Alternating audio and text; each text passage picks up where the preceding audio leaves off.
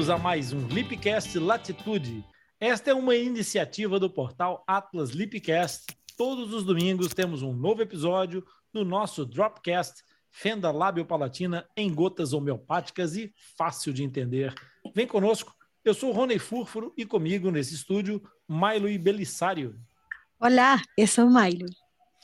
Nesse espaço, nós vamos conversar sobre fenda lábio-palatina e responder ou comentar todas aquelas dúvidas que aparecem mais frequentemente e se transformam numa pedra no sapato. É isso mesmo. Então, se você tem alguma dúvida ou quer sugerir algum assunto, pode enviar um e-mail para atlaslipcast.com. Também pode participar ao vivo na gravação de domingo, instalando o app do Podbean e solicitando para participar. Agora, antes mesmo de entrarmos no tema de hoje, queremos te pedir para partilhar esse episódio com um amigo ou amiga. Por isso, aperta o like e vamos começar. E antes de começar, lembrando sempre que nós temos aqui também presente para nos ajudar o porta-voz dos nossos irmãos fissurados, Zaqueu. Boa noite, Zaqueu. Tudo bem contigo?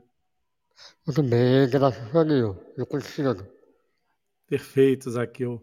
Então, hoje nós temos um dia especial, porque é um dia, curiosamente, é, próximo e diferente do que representa no Brasil. Hoje é dia da mãe em Portugal. Eu sei que no Brasil é só na próxima semana, não é? Mas nós vamos, é, mas nós vamos comemorar durante duas semanas o Dia da Mãe, porque eu acho que mãe merece muito mais do que dois dias. Então a gente vai aproveitar para fazer uma homenagem hoje e outra na próxima, na próxima semana para as mães do Brasil também. Saqueu, conta-me coisas, rapaz. Temos dúvidas para hoje? Temos.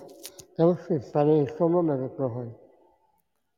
Que é da minha colega e amiga Cruz ela pergunta a seguinte pergunta. A síndrome do olho seco severo tem alguma relação com fissura lábio palatina?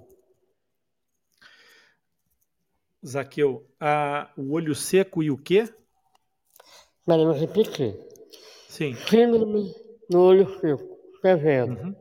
Síndrome tem do olho seco. alguma relação com fissura lábio palatina? Então, a síndrome do olho seco é, é, uma, é uma alteração do padrão de, de umectação da, do globo ocular. Essas situações, elas, nós não temos uma relação direta com a fenda palatina, mas ela pode estar relacionada com alguma malformação, com algumas das suturas da face. Porque quando nós falamos de fenda palatina, na verdade, nós estamos falando de uma malformação crâniofacial que não acontece exclusivamente no palato ou no céu da boca, apanhando os lábios. Existem outros tipos de fendas faciais, que são chamadas de fendas raras da face, e essas fendas raras da face, elas podem acometer algumas estruturas, nomeadamente a zona intercantal, ou seja, a zona da, da parte mais mediana, mais, mais próxima do nariz, é, do olho, ligando essa, essa, essa situação de uma fenda até mesmo comunicante com a cavidade oronasal. Nós temos, inclusive, um dos entrevistados do, do Atlas Lipcast nas nossas lives de segunda-feira, que nasceu com uma fenda rara da face. Ele hoje é palestrante motivacional anti-bullying, que é o Yarley Bermudes. Essas alterações, Aquil, elas podem produzir, assim como acontece na fenda labial palatina, que às vezes deixa de formar, por exemplo, o germe dos, dos dentes incisivos laterais superiores, no caso de uma fenda facial rara, ela pode acometer a zona de, de é, formação do canal lacrimal, e nessa zona do canal lacrimal poder haver alguma, alguma intercorrência que não forme esse canal ou que ele se forme de forma incorreta ou de forma não eficaz. E aí poderia acontecer de haver um ressecamento do globo ocular. A outra possibilidade que existe é disso ser não uma situação da fenda palatina, mas de uma situação de acumulação sindrômica Portanto, se houver uma síndrome, se houver outras malformações associadas, então nós poderemos ter não só essa manifestação de uma, de uma síndrome do olho seco, mas com outras componentes que também poderão acontecer. Isso por isso é que compõe o padrão de um síndrome.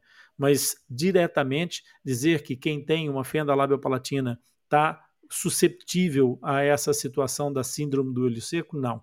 É, essas pessoas que têm a fenda labiopalatina estão mais susceptíveis, isso sim, aos problemas auditivos, por exemplo, a alteração do padrão auditivo.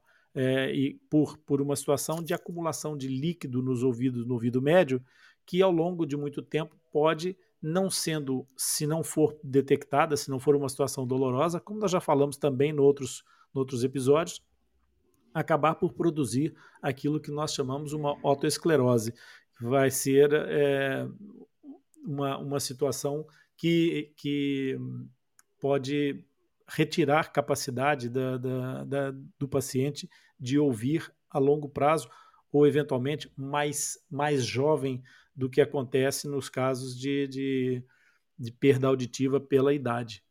Então, nós temos essa, essas, duas, essas duas possibilidades, embora não seja uma relação de causa e consequência. Ok? E dito isso, eu hoje quero aproveitar então para fazer a minha, a minha homenagem às, às mães, é, hoje do lado de cá do Atlântico, no próximo domingo vamos fazer do lado de lá do Atlântico.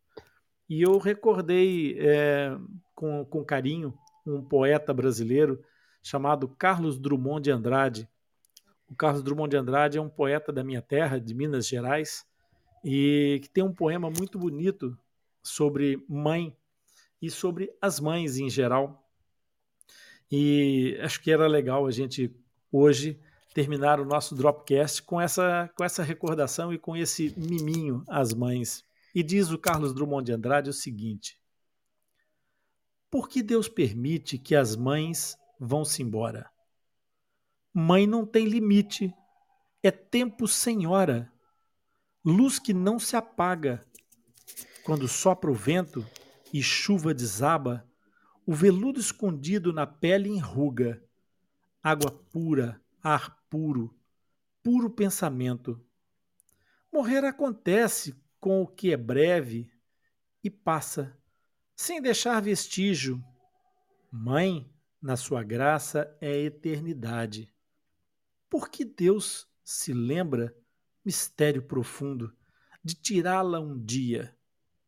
Fosse eu rei do mundo, baixava uma lei: mãe não morre nunca mãe ficará sempre junto do seu filho, e ele, velho embora, será sempre pequenino, feito um grão de milho.